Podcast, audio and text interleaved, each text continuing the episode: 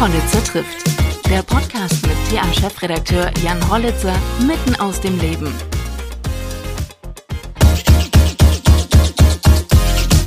Ja, schön, dass das klappt, dass Sie sich Zeit nehmen für mich. Und Sie haben sich ja gefragt, wie ich überhaupt auf Sie gekommen bin. Wie kommt man darauf, jemanden vom Institut für Nachhaltigkeit und Entwicklung äh, zum Podcast einzuladen? Und ich kann Ihnen das ganz genau sagen. Es ähm, begab sich so, dass ich wieder einmal abends hier saß bei einer dieser Ministerpräsidentenkonferenzen mhm. und wartete auf das Statement ähm, der Kanzlerin und Michael Müller und Markus Söder, die ja dann immer vor die Kameras treten und hatte Phoenix nebenbei hier an. Mhm. Und da okay. kam und da kam eine Doku und ich habe immer mit so einem halben Auge dahin gesehen und dann las ich auf einmal ähm, Wissenschaftler aus Jena mhm. der sich gerade mit Pinguinen beschäftigte. Ja. Und da dachte ich, na, das ist doch ein spannendes Thema. Und so. Okay. Und so bin ich, und genauso bin ich auf Sie gekommen. Sie waren damals in der Antarktis, ne? Genau, das war vor ein bisschen mehr als einem Jahr. Mhm. Da waren wir auf der ähm, Neumeier Station, das ist ja sozusagen die deutsche permanente Station in der mhm. Antarktis ähm, und haben dort mit den Pinguinen gearbeitet, tatsächlich, ja. Also, es war für uns auch das erste Mal dort. Wir sind sonst auf anderen Stationen gewesen. Meistens war es eine russische Station und mhm. war bei den Spaniern gewesen, aber auf der deutschen Station waren wir zum ersten Mal tatsächlich. Mhm. Und wenn Sie dort sind, forschen Sie dann ähm, auch im Auftrag Thürings oder sind das dann andere Aufträge, die Sie da nehmen? Also, das war in dem Fall eine Arbeit für das ähm, Umweltbundesamt. Mhm. Das Umweltbundesamt ist in Deutschland zuständig für den Schutz der Antarktis. Hm. Also die, die Antarktis ist ja keine, naja, rechtliche Einheit für sich. Es gibt da keine Regierung oder Polizei oder sowas. Sondern es gibt den Antarktisvertrag und die ähm, Nationen, die dem Antarktisvertrag beigetreten sind, das sind so ungefähr 50 Länder, die ähm, verpflichten sich, ähm, die Regelung des Antarktisvertrags in nationales Gesetz umzusetzen. Und da gibt es dann eben auch jeweils nationale Behörden, die zuständig sind. Und für den Schutz der Antarktis ist eben in Deutschland dann das Umweltbundesamt zuständig. Und wenn die Fragestellungen haben, dann, ähm, wie in dem Fall, haben wir, sind wir dazu da, als Gutachter quasi sowas zu beantworten. Mhm. Und da zögern Sie dann auch nicht lang, wenn so eine Frage kommt, äh, wollen Sie mal in die Antarktis, dann sagen Sie sofort ja. In den meisten Fällen schon, ja. ähm, es gibt sicherlich ähm, weniger spannende Orte, wo man arbeiten kann. Und das ist, nee, also wir machen das ja jetzt schon seit einigen Jahren. Ähm, mhm. also, also wir selber sind wir eigentlich ein sozusagen privater Dienstleister. So, ne? Also wir stehen so zwischen, wir stehen so zwischen Wissenschaft und, und Anwendung. So, also wir machen keine Grundlagenforschung, aber versuchen quasi mit wissenschaftlichen Methoden Fragestellungen zu beantworten. Und, und ähm, ähm, als solches ähm, ja, sind wir jetzt in, in, der Antarktis knapp ja, sieben, acht, neun Jahre schon unterwegs. Mhm. Ähm, und ähm, ich war selber vorher, als ich noch an der Universität gearbeitet habe, hier in Jena, ähm, sage ich mal, auch schon in der Antarktisforschung als solches unterwegs gewesen. Und ja, dadurch hat sich, sage ich mal, auch der Anschluss natürlich ein bisschen ergeben. Mhm. Wie stellt man sich das denn vor, so ein Leben in der äh, oder ein Forschen in der Antarktis?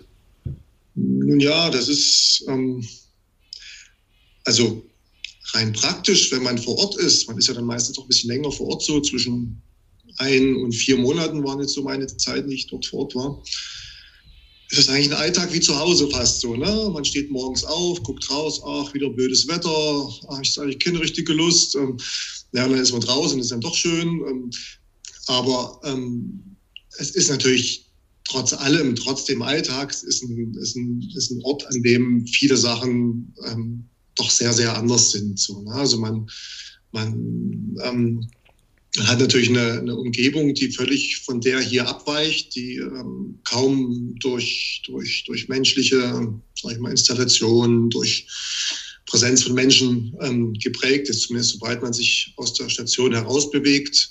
Ähm, ähm, sind da ganz andere. Ne? Da muss man, nicht vom Auto überfahren, aber da muss man natürlich gucken, dass man nicht in eine Gletscherspalte fällt. Also das sind ganz andere Dinge, die dann da sind und äh, Dinge wie äh, Witterung ähm, spielen da eine ganz andere Rolle. Ne? Also da muss man schon ähm, ordentlich auf, den, auf, die, äh, auf, auf den Wetterzustand schauen, damit mhm. man nicht plötzlich in, in, in sehr schwierige Situationen geraten kann. So. Also das ist schon, schon anders. Auch die, die sonstige Umgebung, natürlich die Tiere, die einem dort über den Weg laufen, sind ganz andere. Ähm, Pflanzen, die, also die ganze Natur draußen spielt eine viel größere Rolle als hier, ist viel technisch, weniger technisch mhm. geprägt. Macht man gewöhnt sich so ein bisschen dran im, so im, im Laufe so eines Alltags von so ein paar Monaten, ähm, aber es gibt immer wieder so diese, diese Momente, wo man dann da steht und sagt, okay, ja, dafür mache ich das jetzt eigentlich so. Ne? Also wenn dann plötzlich ähm, schon eine schöne Wettersituation ist oder man eine schöne, schöne Tierbeobachtung macht und sowas, und das ist schon, das ist schon toll. Hm. Ja. Hört sich aber auch irgendwie so an wie auf äh, wie in so einer Raumstation, ne? Ähm, oder von, von außen, man kann sich das eben schlecht vorstellen. Okay, Raumstation kann man jetzt nicht unbedingt raus. Äh, mhm. Da ist man wahrscheinlich noch viel isolierter. Ähm, wie viele Leute passen denn da rein in diese Neumeier-Station? Also in die Neumeier-Station, das ist halt sehr unterschiedlich, ähm, ähm, zu welcher Jahreszeit man dort ist. Also die wird ja ganzjährig betrieben. Über den Winter sind dort acht, neun, maximal zehn Leute, mhm. die die Station quasi am Leben halten und auch, ähm, sage ich mal, ähm, sagen wir so Experimente und Dauerbeobachtungseinrichtungen ähm, betreiben ähm, die dort das ganze Jahr betrieben werden müssen. Ähm, Im Sommer kommen dann mehr Leute dazu, so wie auch wir dazu gekommen sind. Also Sommer ist ja in der Antarktis ähm, sozusagen verkehrt rum, als es hier zur Nordhemisphäre ist. Ne? Also Sommer ist dort ähm, im Dezember, Januar, Februar ist dort Sommer. Ähm, Dort sind wesentlich mehr Menschen unterwegs. Also ich habe das erlebt, vielleicht so mit 30, 35 Menschen. Ähm, es hat auch Jahre gegeben, da waren das mehr gewesen. Da wird es dann auch schon sehr eng. Was sind das für Temperaturen dann dort im Sommer? Das ist sehr unterschiedlich auch. Mhm. Ähm, ja, es ist manchmal fast eine Art digitales Wetter. Es gibt so zwei Zustände. Entweder ist es, man hat keine Wolken und wenig Wind, dann ist es relativ warm. Dann hat man da so auch fast, gehen die Temperaturen fast an die 0 Grad heran teilweise. Also wird es schon richtig warm. Ähm, wenn aber schlechtes Wetter ist und wenn das, also es ist ja meistens Sturm, dann ist es also richtig, richtig äh, knackig eben auch. Ne? Und das sind weniger, gar nicht so sehr die Temperaturen. Also wir hatten auch minus 10, minus 15 Grad. Ähm, aber der Wind, der Wind ist eben das, was ähm, noch viel gravierender ist. Ja? Also die gefühlte Temperatur über den sogenannten Windschill, die man an der Haut merken würde, wenn man ungeschützt wäre, die ist also noch mal etliche Grad niedriger. Mhm. Und das ist dann also auch wirklich ähm, gefährlich. Also dann mummelt man sich auch, wenn man überhaupt raus muss oder raus kann, ähm, dann mummelt man sich ein und schaut, dass da keine Ritze an der Bekleidung offen ist, wo dann, dann Schnee reinkommen kann, kalter Wind reinkommen kann. Mhm. Ähm, im Winter sind die Temperaturen auch nochmal deutlich niedriger. Da gibt es dann also auch selbst ohne Sturm minus 40 Grad. Ähm, wow. Und das ist schon frisch. Ja, das ist eine Frage der Bekleidung. Ne? Also man muss sich ordentlich einpacken, man muss sich natürlich ähm, viel mehr, ich habe ja am Anfang schon gesagt, ne, also diese Witterungsbedingungen spielen eine viel größere Rolle. Ne? Man muss auch seine, seine Ausrüstung ähm, darauf abstimmen. Ne? Man muss, also wir, mhm. wir sind rausgegangen, wir hatten Batterien an Kameras, an, an, an Messgeräten, wir sind mit der Drohne unterwegs gewesen. Also die Batterien kühlen viel schneller aus. Man muss mhm. also schauen, wie hält man die Batterien warm, wie isoliert man die, schafft man eine zusätzliche Erwärmung, ähm, wie viele Batterien brauche ich überhaupt. Ähm, dann steckt man die vielleicht noch in die Klamotten rein, so an den Körper, damit sie ein bisschen warm bleiben oder macht man eine Wärmebox. Also da muss man sich sehr viel Gedanken machen. Wie viel brauche ich? Was nehme ich mit? Ähm, wie transportiere ich die dahin? Oder das, na, also dann, dann, dann kippt so ein Gerät mal um und die, die Plastik, na, also jetzt bei unserer Drohne zum Beispiel, also gleich beim ersten Versuch, die ist mir umgekippt mhm. im Wind und die Plastik war einfach durch die Temperaturen, da hatten wir so minus 15, minus 18 Grad, war einfach spröde geworden und da sind da Teile gebrochen plötzlich, mhm. die mir ähm, sonst nie gebrochen sind, also wenn wir hierzulande geflogen sind. Ne? Also das sind so, so Dinge, die da passieren, plötzlich auch Kabel werden steif, können brechen. Mhm. Das sind so lauter so Kleinigkeiten, die plötzlich dort ähm, ein Problem werden kann. Weil wenn mir dort ein Teil kaputt geht, Da gibt es auch keinen Reparaturservice, der mal schnell vorbeikommt und sagt, ähm, hier, ich habe hier ein Ersatzteil oder sowas. Das mhm. muss man also alles vorher schon zu Hause bedacht haben. Mhm. Ähm, wir machen uns auch monatelang vorher Gedanken, okay, wie, wie messen wir, wie arbeiten wir genau, was nehmen wir als Ersatz mit ähm, und ähm, was kann man möglicherweise reparieren selber oder hat vor Ort jemanden, der das vielleicht reparieren könnte von den Stationsbesatzungen und, und. Also bis hin zu ähm, Datenspeicherkapazitäten, das muss man alles vorher sich, sich ausdenken, weil wenn man einmal vor Ort ist, da gibt es eben gibt's keinen, keinen Paketservice, der mal vorbeikommt und noch irgendwas nachliefern kann. Wie lange dauert denn die Anreise dahin von hier aus? Also die, in die Namaya-Station ähm, ist das so gelaufen, dass wir ähm, nach Süd Südafrika geflogen sind, nach Kapstadt. Mhm.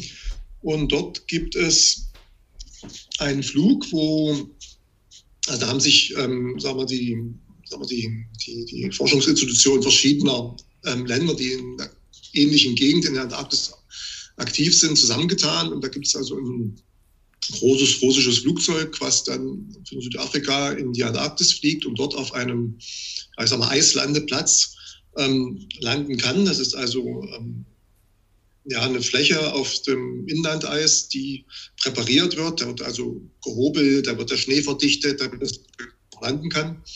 Ähm, das ist auch nicht, kann auch nicht jeder Pilot fliegen in, in, in solchen ähm, Gegenden.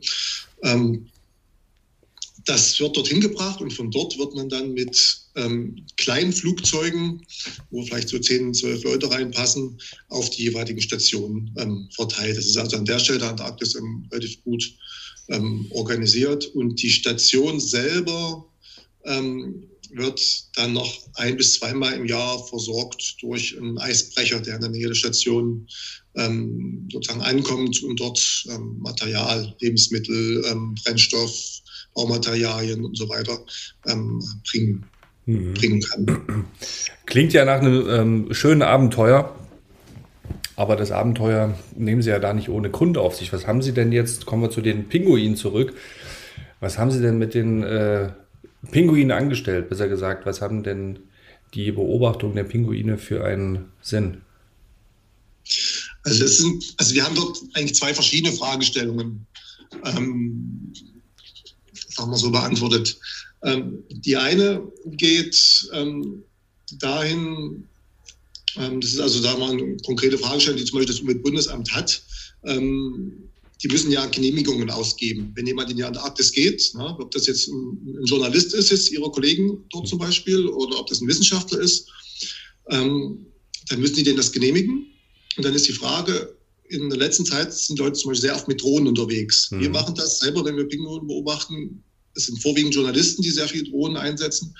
Und noch weiß niemand, okay, stören wir damit eigentlich die Tiere, stören wir sie nicht? Ähm, ist das ein Problem? Ist es kein Problem? Und dafür haben wir Untersuchungen gemacht, haben, haben quasi ähm, Verhaltensbiologie betrieben, haben die Tiere beobachtet, haben auf Film aufgenommen, haben, sind mit der Drohne in verschiedene Höhen drüber geflogen und, und untersuchen jetzt quasi, ähm, wie sehr das problematisch oder nicht problematisch ist. Das ist also ein kleines, konkretes Problem. Mhm. Ähm, aber die, die große Fragestellung, und das haben wir dort auch äh, betrieben, ist, dass wir ähm, versuchen, die Pinguine ähm, langfristig zu beobachten. Ähm, zwar ist der Pinguin insofern interessant, ähm, ähm, dass er wie so eine Art Indikator für uns ist. Also wir haben, wir haben die, die Südhemisphäre und wenn Sie mal den Globus ähm, so drehen, dass Sie ähm, auf die Südhalbkugel schauen, mhm. dann sehen Sie ähm, die Antarktis und ansonsten ganz viel Blau, den Südozean. Und das ist ein riesiges Gebiet, was wir auch intensiv nutzen, zum Beispiel durch Fischerei. Also da wird sehr viel ähm, ähm, Fisch gefangen, Grill wird gefangen. Und es ist gleichzeitig ein Gebiet, über das wir eigentlich fast nichts wissen. Mhm.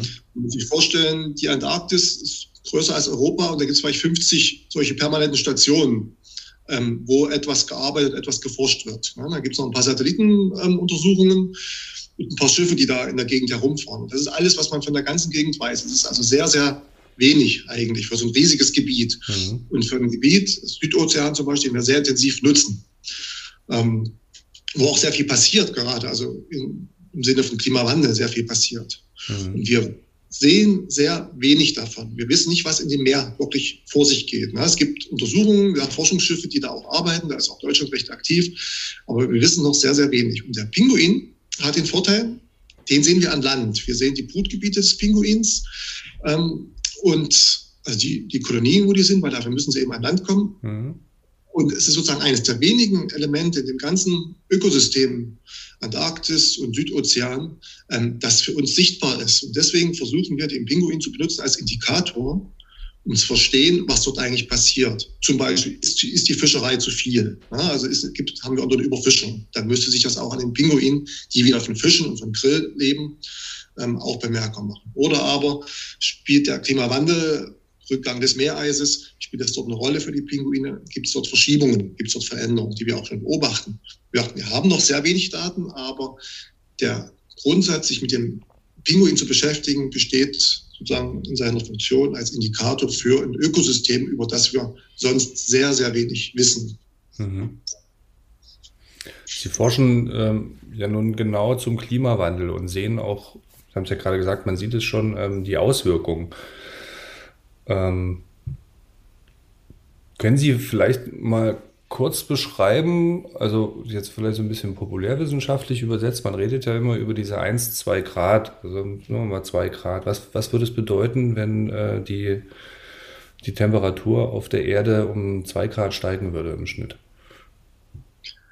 Also dieses, ähm, dieses 2 bis 1,5 Grad Ziel, was ja ähm, sage ich mal, in, sag mal, politisch so ein, so ein Marker ist. Das mhm. beruht ja darauf, dass man sagt, ähm, ähm, okay, wir, wir können sozusagen die Erhöhung der globalen ähm, Temperaturen nicht mehr komplett aufhalten. Ähm, aber wenn wir es in diesem Korridor behalten, dann sind die Auswirkungen noch irgendwie beherrschbar. Das ist auch schon eine Frage, was ist beherrschbar, ne? aber es ist so, wo man denkt, okay, wenn es drüber geht, wird es also noch richtig, richtig schwierig. Mhm. So, ähm, da, das ist sozusagen der Anlass, warum man dieses anderthalb bis zwei Grad Ziel ähm, festgelegt hat, so als politische Vorgabe. Ähm, ähm, als Beispiel jetzt für die, für die Antarktis und für die Pinguine, warum da jetzt gerade herkam, mhm. Ähm, gibt es also ähm, sag ich mal, die gibt es Untersuchungen oder man, man hat zusammengetragen, ähm, was, was das zum Beispiel auf die, die Kaiserpinguine, das sind auch die, mit denen wir da letztes Jahr gearbeitet haben, ähm, was da zum Beispiel für eine Wirkung hätte. Ja, und die Kaiserpinguine, das sind ja sowas wie, ja, das sind schon ziemliche Extremisten im Tierreich. Ne? Die gehen dann, wenn es am finstersten oder am kältesten ist, gehen die an Land auf das Meereis in, in, in der Antarktis, brüten dort. Also unwörtlichste Moment eigentlich, den man sich ausdenken kann, aber die machen das. Da gibt es auch diesen ähm, schönen Kinofilm auch von denen, ne? Genau, genau. Mhm. Das, das ist da sehr bekannt, sehr eindrücklich und es ist also wirklich schon, schon ziemlich verrückt, was die da machen. Ne? Aber offenbar haben die damit ähm, Vorteile, weil sie dort also ähm, vermutlich von, von, von Räubern entsprechend ähm, Ruhe haben und so weiter. Ähm, so, auch ihr Lebensraum und ihr Brutraum ist das Meereis. Ja, dann hat man sich also angeschaut, was passiert mit dem Meereis in der Antarktis. Ähm, und festgestellt, wenn wir innerhalb dieser Grenze bleiben, anderthalb bis zwei Grad, dann wird der Rückgang des Meereises ähm, stattfinden, aber ähm, noch in einem Rahmen, dass noch Platz genug ist, dass diese Art doch noch über, überleben wird, auch, mhm. auch diesen Zustand. Wenn wir aber darüber hinausgehen, dann wird auch der Rückgang des Meereises so äh, massiv sein, dass eigentlich sämtliche Bruträume für die Kaiserpinguine verschwinden. Und damit geht auch diese, diese Art vermutlich dann verloren. Mhm. Ähm, weil dann einfach keine Refugien mehr übrig bleiben, keine Plätze, wo der sich hin zurückziehen kann. Und dann fehlt wieder ein, ein Element in dem gesamten Ökosystem, weil die die fressen Fische, die fressen Grill, selber werden sie gefressen von ähm, verschiedenen Robben oder, oder, oder Orcas, also Walen. Also die spielen also eine Rolle im System und damit verschiebt sich da auch wieder ähm, im gesamten System irgendwas. Also dort sieht man, dass wenn wir anderthalb bis zwei Grad einhalten, ist trotzdem blöd, es gibt trotzdem massive Veränderungen. Das ist ja nicht so, dass es dann still bleibt. Mhm. Ähm, aber es ist noch irgendwo beherrschbar. Aber wenn wir darüber hinausgehen, ähm, wird es noch deutlich schwieriger, als es ohnehin schon werden würde. Mhm. Ja, weil ein bis zwei Grad hört sich äh, für den normalen Sprachgebrauch oder normalen Alltagsgebrauch irgendwie nicht so viel an. Ne? Aber ich vergle vergleiche das dann immer ganz gerne hier mit, mit Erfurt und Oberhof. Ne? Mhm. Da hat man ungefähr so einen, so einen Temperaturunterschied, der liegt auch so zwischen zwei und fünf Grad meistens.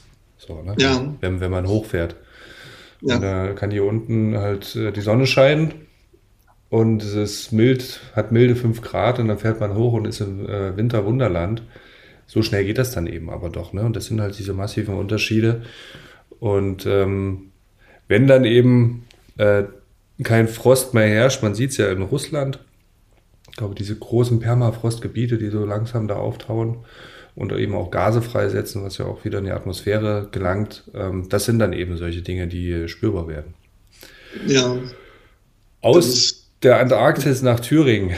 Sie arbeiten ja hier auch ähm, am Institut für Nachhaltigkeit. Was machen Sie denn genau in Ihrem Institut? Wie können Sie Ihre Erkenntnisse, die Sie in der Antarktis äh, gewinnen, für die, die Arbeit hier vor Ort einsetzen? Hm, naja, das sind ähm, teilweise doch recht, recht unterschiedliche Fragestellungen, die wir bearbeiten. Ne? Also mhm. wir sind ähm, 12, 13 Leute so meistens ähm, und haben doch ähm, recht verschiedene Themen inzwischen. Also es hat sich einfach um die Zeit so entwickelt, dass die Themen sich ähm, so ein bisschen doch sehr differenziert haben. Also wir sind, ähm, also wir arbeiten sehr, sehr stark für die öffentliche Hand. Also für mhm. Kommunen, für Behörden im Land oder Bund, Ebene bis auch, wir haben auch schon für UN-Behörden gearbeitet. Mhm. Ähm, und sagen wir so, der, sagen wir, der, der überspannende Bogen ist so diese, diese Position, die ich vorhin schon versucht habe zu nennen. Ähm, wir sehen uns zwischen der Wissenschaft, der rein harten Wissenschaft und dem Anwender, ne, dem Anwender die öffentliche Hand. Ähm, versuchen das zu vermitteln, versuchen das zu entsprechend zu transformieren, was es da an Wissen gibt. Das ist mal ein bisschen mehr forschungslastiger, mal ein bisschen praktischer angesetzt. Ähm, große Themen, die wir haben, sind ähm, also Klimaschutz. Ähm, das, ähm, es gibt zum Beispiel Klimaschutzkonzepte in Kommunen. Da geht es um Anwendung erneuerbarer Energien, es geht um Einsparung von Energien, also Verringerung von Emissionen. Ähm, das geht auch in Berechnung von, von, von, von Treibhausgasmengen, die ähm, jemand, ähm, ob das jetzt eine Kommune, ob das ein Betrieb, ob das eine Privatperson ist, ähm, ähm, emittiert und bis hin zu Vorschlägen, wie man das reduzieren kann. Ja, also zum Beispiel ähm, Veranstaltungen können wir beraten, ähm, Behörden können wir beraten, wie sie ihre, ihre Emissions, ihren Fußabdruck an Treibhausgasen verringern können. Mhm. Das geht aber auch weg von, also nicht nur Klimaschutzbereich, weil wir stellen ja inzwischen fest, Klimaschutz ähm, ist das eigentlich notwendiger, aber wir sind inzwischen an dem Punkt, wo, wo der Klimawandel einfach läuft. So, ne? Also wir werden die, die Chancen, den komplett zu stoppen, ähm, sage ich mal, sind nicht allzu groß. Ähm, es geht eher darum, den zu begrenzen. Und ähm, wir merken mehr und mehr, oder nicht nur wir, sondern auch andere merken mehr und mehr, dass man sich darauf einstellen muss, was es dort für Veränderungen gibt. Hm. Also die Kommunen zum Beispiel merken jetzt, dass sie sich, dass sie vorsorgen müssen, dass sie auch schon auf jetzige Veränderungen reagieren müssen. Welchem Bereich haben, zum Beispiel? Ja, zum Beispiel Trockenheit. Ne? Also mhm. ähm, Trockenheit ähm, bäumen. Wir haben jetzt in den letzten Jahren mitbekommen, dass es ähm, erhebliche ähm, Probleme in den, in den, Wäldern gegeben hat. Ne? Das mhm. hat wahrscheinlich jetzt ging an niemanden vorbei. Die Wälder trocknen aus. Das sind jetzt inzwischen nicht nur die, die Fichten, mit denen man schon länger gerechnet hat, dass die also verloren gehen, ähm, sondern es auch ähm, teilweise ähm, die stabilen Buchenwälder, zum Beispiel im Nationalpark Heini, wo eigentlich keiner mit gerechnet hat, dass da sowas passieren würde. Ähm, ja, also eine erhebliche Trockenheit, die sich aus Temperaturen, aber auch veränderten Niederschlagsregime ähm, ähm, sag mal, ergibt. Ja, wir haben Veränderungen ähm, in, im Grundwasser. Ja, die, auch das Grundwasser, das, aus dem wir ja unser Trinkwasser zum Beispiel beziehen, ähm, ist ja eine Mischung aus, also das füllt sich ja auf, das Grundwasser aus, ähm, aus dem Niederschlagswasser. Mhm. Und das Niederschlagswasser, das, was dort nicht verdunstet, was dort nicht wieder sofort in die Atmosphäre zurückgeht oder von Pflanzen verbraucht wird. Das geht dann über die Böden in das, in das Trinkwasser. Und jetzt haben wir in, in einigen Gebieten, stellen wir fest, dass ähm, die Grundwasserneubildung ähm, in einem Maß abnimmt, dass die Trinkwasserqualität gefährdet wird. Also Trinkwasser wird ja auch immer so ein bisschen, ähm, also zum Beispiel die Düngung in der Landwirtschaft kommt auch immer ähm, Sachen rein, die da eigentlich rein sollen. Das wird aber verdünnt durch, durch viel Niederschlag und dadurch haben wir dort eine vernünftige Qualität in der Regel. Ähm, und da bekommen wir an einigen Stellen jetzt Schwierigkeiten. Mhm. Also was wir an Schwierigkeiten auch haben, sind zum Beispiel diese sommerlichen Überhitzungsphasen. Also mhm. gerade in den Städten, Städte sind sowieso wärmer als das Umland. Ähm, sind, ähm, haben wir im Sommer immer häufiger Hitzephasen, wo ähm, gerade so, ich sag mal, vulnerable Gruppen nennen wir das, also ältere Menschen, mhm. kleine Kinder, ähm, in Hitzesituationen ausgesetzt werden, die, ähm, die ihnen nicht gut tun, die auch ähm, einfach medizinisch schon, schon relevant wären, ähm, wo es auch inzwischen Untersuchungen gibt, ähm, wie, wie Todesfälle ansteigen in diesen Zeiträumen, also gerade bei älteren Menschen. Ähm, und wo man einfach sehen muss, okay, wie, wie geht man damit jetzt um? Und es beginnt jetzt, es läuft schon, wir messen das schon. Ähm, die Städte spüren das auch schon an verschiedenen Stellen.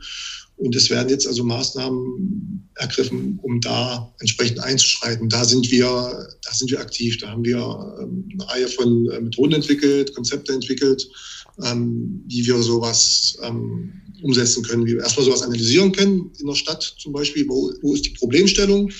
Ähm, und dann schauen können, was, was wir dort ähm, der Stadt empfehlen können, um da vorzusorgen entsprechend. Das ist inzwischen relativ gut gefragt. Also da sind inzwischen doch nur mehr Städte merken, dass dort ähm, Bedarf ist, erheblicher Bedarf ist. Mhm.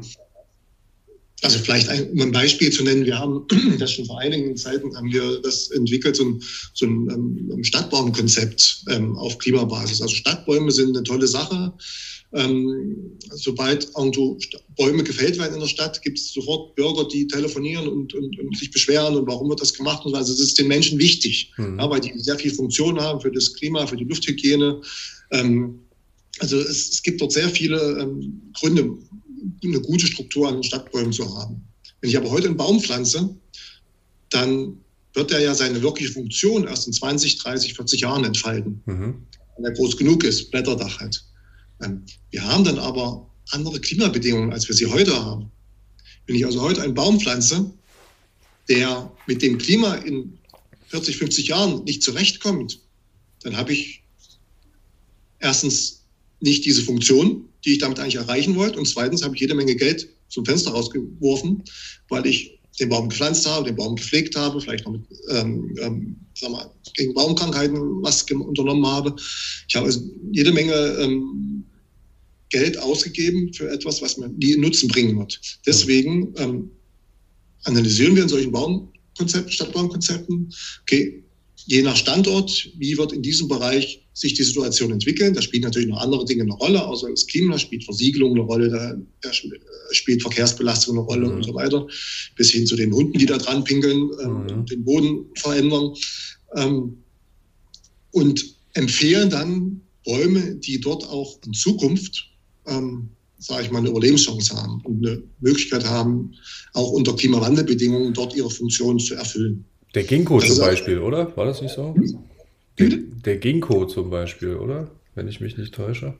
Ja, das ist, das ist eine, das, da würde ich jetzt gar nicht so sehr auf, auf einzelne Arten ähm, hinausgehen, weil das, ist, das bin ich da nicht der Spezialist, da gibt es andere dabei und sowas, aber, aber eine Antwort zum Beispiel ist Vielfalt. Hm. Die, also zum Beispiel bei uns in, in, in Jena, ähm, die, wir haben zwar unheimlich viele verschiedene Arten an Bäumen, mhm. aber letztendlich gibt es drei Gruppen, die 60 Prozent, glaube ich, der, der Menge ausmachen.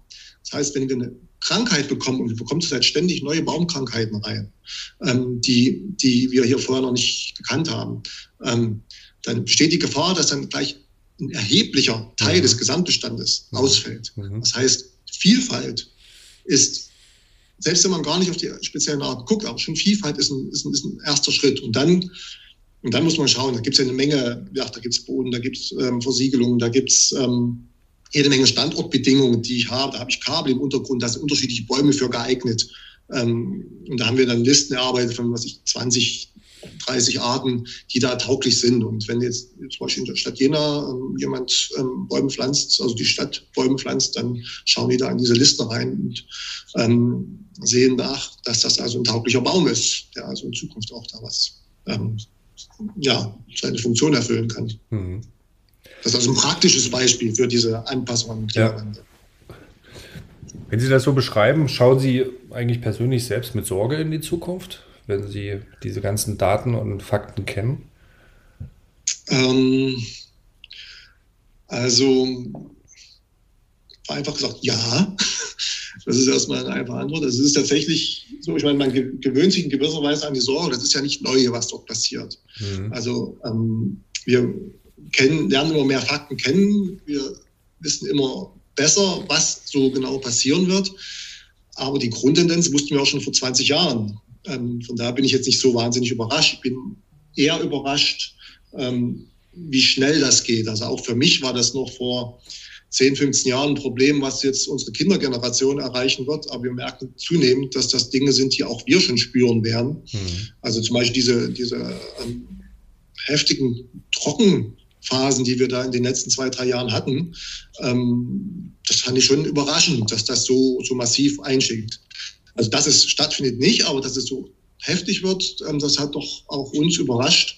Ähm, und das ist schon das ist schon bedenklich. Also die, die Situation, also die Veränderungen, die wir beobachten, sind in der Regel schneller und heftiger, als wir das ähm, dachten, noch vor Jahren. Also selbst in der Wissenschaft, man rechnet ja immer so verschiedene Szenarien zwischen, es kann schlimm werden oder es kann weniger schlimm werden. Ähm, Modellrechnungen, die da verschiedenen, verschieden laufen.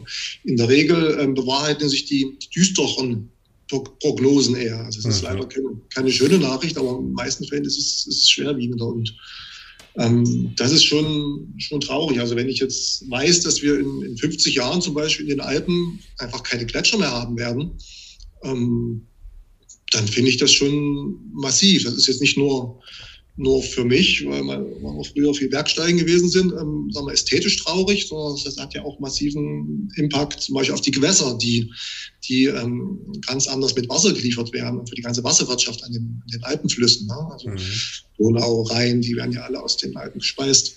Also das ist schon, das sind Veränderungen, die, die, die massiv sind. Und das ist schon, schon bedenklich. Und das ist natürlich auf einer Seite bedenklich oder erstaunlich, wie wenig eigentlich passiert, politisch ja, also diesbezüglich. Aber also, ist, leider kann ich da keine besonders äh, positiven, frohen Botschaften senden, aber ähm, es ist in der Regel eher schwieriger. Äh, nein, das, das war mir auch schon fast klar. Ähm, mich hat es jetzt mhm. einfach nur interessiert, wenn man sich professionell damit beschäftigt, mit diesem Thema täglich mhm. auseinandersetzt. Ähm, ja, abgestumpft sein kann man da ja nicht, aber wie Sie sagen, Sie, Sie kennen das Problem jetzt schon länger, aber dass es eben ähm, ja, massiver wird. Man, man sagt ja auch immer, jeder Einzelne ist gefragt. Also ähm, Klimawandel, die Bekämpfung des Klimawandels ist eine gesamtgesellschaftliche Aufgabe. Mhm. Ähm, hört man ja de dennoch oft, ich alleine selbst, äh, für mich kann er nichts tun, aber ich glaube, jeder kann ja trotzdem seinen Beitrag leisten.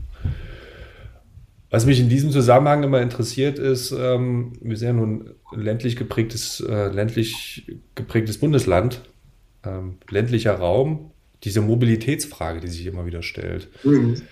Ähm, und mit Bezug auf Elektromobilität oder jetzt kommt ähm, Wasserstoffmodellprojekte kommen da hinzu. Ähm, ist das wirklich eines der großen Themen, an dem wir arbeiten müssen, diese Mobilitätsfrage? Ähm, ja, also, also sagen wir so, der, der, der, das, der vorderste, sozusagen, der vorderste Punkt, den wir eigentlich verinnerlichen müssten, ist, dass wir eigentlich bei allem, was wir tun, sozusagen das quasi mit reindenken, was hat das für einen Impact mhm. in Richtung Klimawandel. Ne? Das, ob das jetzt meine privaten Dinge sind, ob das große politische Sachen sind, wir müssen das eigentlich bei allen Sachen reindenken. Und dazu gehört die Mobilität. Mobilität hat also einen erheblichen, erheblichen Anteil an den, an den Treibhausgasaufkommen, die wir in Deutschland haben. Das ist also, ähm, das ist also wirklich äh, sehr signifikant. Und es ist nicht nur an der Stelle des, des Treibstoffverbrauchs, sondern es ist auch an den Stellen, ähm, die, sage ich mal, sekundär passieren. Das ist, also die Fahrzeuge müssen ja auch hergestellt werden. Auch ein Elektroauto muss hergestellt werden. Und ein Großteil seiner Emissionen hat er schon verbraucht, wenn es hergestellt wird. Deswegen ist es zum Beispiel sinnvoller, lieber den, den alten Spritfresser, sage ich mal, bis, bis zum Auseinanderfallen weiterzufahren, als jetzt ständig ein neueres, sparsameres Auto zu kaufen. Ähm, mhm. ähm, es hat auch einen Impact zum Beispiel auf Flächenverbrauch. Ne? Also die auch ähm, allein Nutzung hat ja eine, spielt ja eine Rolle im Klimawandel ne? bezüglich ähm, Grundwasserneubildung, was wir gesprochen haben, bezüglich Verdunstung. Wir ähm, versiegeln immer noch massenhaft an, an Boden. Also da gibt es auch Zahlen für, die ich jetzt gerade gar nicht im Kopf habe, aber ähm, das sind etliche Hektar jeden Tag, die an, an, an, an Flächen versiegelt werden. Das sind, in der Regel sind das, sind das Straßen, Parkplätze, das sind auch Bauflächen, aber also, also, also Gebäude, aber sehr viel ähm, Verkehrsflächen, die zur Versiegelung beitragen. Ne? Und von daher hat, ist die Mobilität neben der Emission an, Treib, äh, an, an, an, Treibhausgasen aus den, aus den Kraftstoffen ähm, auch an vielen anderen Stellen ein erheblicher Faktor. Also Mobilität ist ein ganz wichtiger Punkt ähm, in der Emissionsfrage. Mhm. Das also, ja, ich glaube, viele Sachen sind da auch sehr oder werden sehr ideologisch kommuniziert. Ne? Wenn man jetzt gerade mal auch auf die E-Mobilität schaut, Elektroautos, ähm, die, die Gewinnung der Rohstoffe zum Beispiel ne, für, die, mhm. für die Batterien, also das Freispülen des, des Lithiums, ähm, da bedarf es ja ungeheurer Wassermengen. Mhm. Ähm, ich glaube, Chile und äh, Chile, Argentinien, irgendwo, wo man dann eben ganze Landstriche quasi entwässert und dort den äh, Bewohnern auch die Lebensgrundlage entzieht. Äh, das ist dann immer, was man auf der einen Seite hört und auf der anderen Seite, ja, das ist ähm, schon irgendwie die Zukunft. Ähm, ich glaube, da ist noch sehr viel Verunsicherung in der Bevölkerung einfach mhm. da, was dieses Thema zum Beispiel auch betrifft. Ne? Das ist absolut. Ich meine, das, das hat auch, das hat eigentlich zwei verschiedene Ursachen. Das eine ist, dass tatsächlich auch ähm, Wissen erst entsteht sage ich mal so. Ähm, sagen wir, am Anfang der Elektromobilität hat noch keiner an die Problematik ähm, Lithium gedacht. Mhm. Ähm, das hat sich ja mit der Zeit erst gezeigt. Und zum anderen gibt es natürlich auch von den verschiedensten Seiten auch Interessensvertreter, die wiederum bestimmte Wahrheiten betonen, um das mal vorsichtig zu nennen. Also bis hin zu den Leuten, die jetzt sich wieder meinen, ähm, Kernenergie wäre eine tolle Sache, weil sie emissionsfrei ist oder sowas. Also selbst diese Argumentation gibt es ja inzwischen. Mhm. Ähm, ähm, also grundsätzlich ist die Sache die, dass wir bei, dass es keine Energieerzeugung gibt, die keinen Impact hat. Ja, also auch, auch Photovoltaik zum Beispiel hat einen Impact. Deswegen sollte es eigentlich an erster Stelle stehen, ähm, Emissionen gar nicht erst entstehen zu lassen, oder sagen wir so, Energieverbräuche gar nicht erst entstehen zu lassen. Also noch bevor wir schauen, wie wir, ähm, ob wir das, das, den, das Dieselauto durch ein Elektroauto ersetzen, sollten wir eigentlich schauen, wie können wir eigentlich Verkehr reduzieren. Und da ist, da sind die Frage, okay, wie, wie Mobilität müssten wir im Alltag wirklich sein? Ja, ähm, wo bekommen wir unsere Waren her zum Beispiel? Ne? Also was, wenn wir mal in, in, so einen Supermarkt gucken, was wurde dort alles aus, aus Asien hertransportiert? Ne? Oder ähm, wo, wie, wie billig es eigentlich für uns ist, mit dem Auto durch, durch, durch weite Strecken zu fahren. Oder wie viele Menschen jetzt zum Beispiel für fünf Tage Urlaub nach Mallorca fliegen. Ich meine, das hat noch eine andere Fragestellung, die gerade weit diskutiert wird, aber auch sagen wir, die Emissionen für eine kurze Zeit wird dort unheimlich viel, ähm, also für einen relativ kleinen Nutzen sehr viel Emissionen ähm, sozusagen erzeugt. Also es geht ja auch gar nicht darum, alles, alles auf Null zu fahren und alles zu verbieten, sondern es geht darum, dass wir wirklich hinterfragen müssen, ähm, bei all den Tätigkeiten, die wir so haben, ähm, ist es das jetzt wert? Und momentan ist der Wert, der ja in einer Marktwirtschaft in der Regel ähm, nach dem Geldwerk berechnet wird, ähm, für die für, für Emissionen, für Klimaschaden einfach zu gering wir bezahlen den, den Schaden schon. Also wir bezahlen inzwischen jährlich an Land- und Forstwirtschaft zum Beispiel ähm, ähm, sagen wir, Gelder, ähm, die die, die ähm, Ernteverluste ausgleichen, die die mhm. dort jetzt schon haben. Ne? Also es kommt irgendwo aus dem Steuersäcke, das merkt niemand so richtig. Ne? Aber sobald ähm, sagen wir, an der Tanksäule 10 Cent mehr draufstehen, merkt das jeder. Ne? Also ähm, sozusagen die wirklichen Kosten des Klimawandels, die, die sind noch nicht bei den Menschen wirklich angekommen. Und deswegen ist auch dieses, wahrscheinlich dieses Überlegen ähm, noch nicht da. Ne? Deswegen fahren wir einfach mal für fünf Tage nach Mallorca, was ich ähm, wirklich dramatisch finde, sozusagen da deswegen ein, ein Flugzeug ähm, zu bewegen für solche Sachen. Ne? Also, also Mobilität ist eine Sache, die, die ähm, immer stattfinden wird und ganz wichtig ist, aber die durchdacht werden muss. Nicht nur technologisch durchdacht werden muss, sondern auch in, in ihrem Umfang durchdacht werden muss. Mhm. Naja, wir sind ja in unserer Mobilität momentan ziemlich eingeschränkt und ich glaube auch, mhm. ich sehe es ja an meiner Person, Dienstreisen haben ja erheblich abgenommen, wenn nicht sogar fast gegen null. Ja. Und ähm, vieles lässt sich ja auch virtuell klären, aber der direkte Austausch, der fehlt hier und da schon.